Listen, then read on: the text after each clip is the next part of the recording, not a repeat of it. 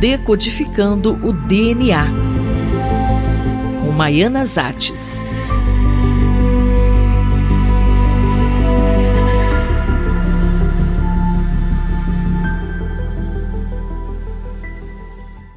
Os resultados de uma pesquisa sobre as causas do lábio leporino, conduzida pelo Centro de Estudos sobre o Genoma Humano e Células-Tronco da USP, foi publicada recentemente na revista científica Nature Communications. Professora Maiana, do que se trata essa pesquisa? Hoje vou falar de uma pesquisa sobre as causas de fendas lábio-palatinas, mais conhecidas como lábio leporino, e que acomete um em cada 600 recém-nascidos. Algumas das nossas características são determinadas por um único gene, por exemplo, o grupo sanguíneo, enquanto outras dependem de uma interação entre fatores genéticos e ambientais. Descobrir qual é o papel da genética versus o ambiente para o aparecimento das fendas labiopalatinas tem sido objeto de pesquisas da professora Maria Rita Passos Bueno, uma das pesquisadoras do Centro do Genoma, apoiado pela FAPESP. Os resultados dessa pesquisa acabam de ser publicados na prestigiosa revista Nature Communication. E qual foi a hipótese levantada por Maria Rita?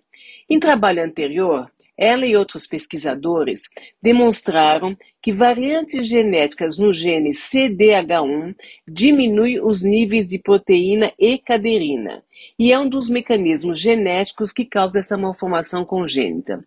Entretanto, no estudo das famílias com casos de lábio leporino e mutação em CDH1, ela observou que apenas 50% dos indivíduos com a mutação nesse gene tinham lábio leporino, enquanto os outros 50% dos indivíduos com mutação no mesmo gene não tinham nenhuma malformação crânio-facial. Qual mecanismo explicaria isso? Era a pergunta levantada por Maria Rita e sua equipe. Que outros fatores genéticos ou ambientais, juntamente com a mutação CDH1, causariam o quadro clínico? E uma das hipóteses levantada na época pela equipe era que a inflamação em bebês com deficiência parcial nos níveis de caderina seria responsável pela fenda labiopalatina. E, de fato, há vários estudos na literatura que associam estados pró-inflamatórios durante a gestação, tais como diabetes, obesidade, infecções, ao aumento de risco de nascimento de crianças com lábio leporino. Isto é, a inflamação materna no início da gestação seria um fator de risco quando o embrião é portador da mutação em CDH1. E como foi confirmada essa hipótese? Para testar essa hipótese, que foi desenvolvida em parte na Universidade de Londres pelo estudante Lucas Alvise, que foi aluno de doutorado de Maria Rita, foram necessários vários modelos in vitro, em células humanas diferenciadas a partir de células induzidas pluripotentes e com mutações no gene CDH1, e em vivo em camundongos e rãs com deficiência em CDH1.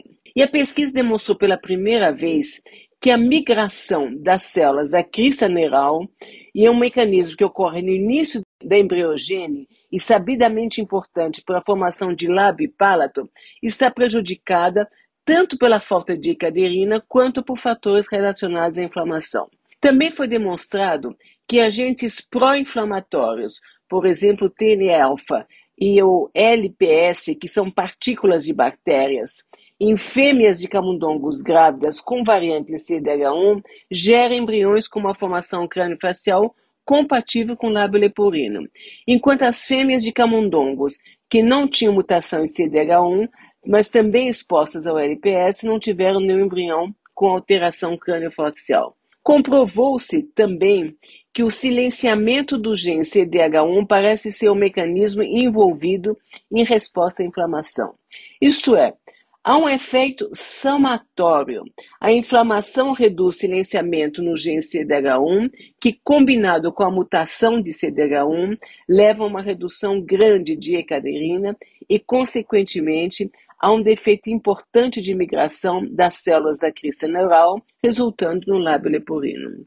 Esse conhecimento poderá abrir perspectivas para o melhor mapeamento dos fatores ambientais que podem ser evitados durante a gestação e diminuindo a chance de surgir o lábio leporino. Eu, Fabiana Maris, conversei com a professora Maiana Zatz.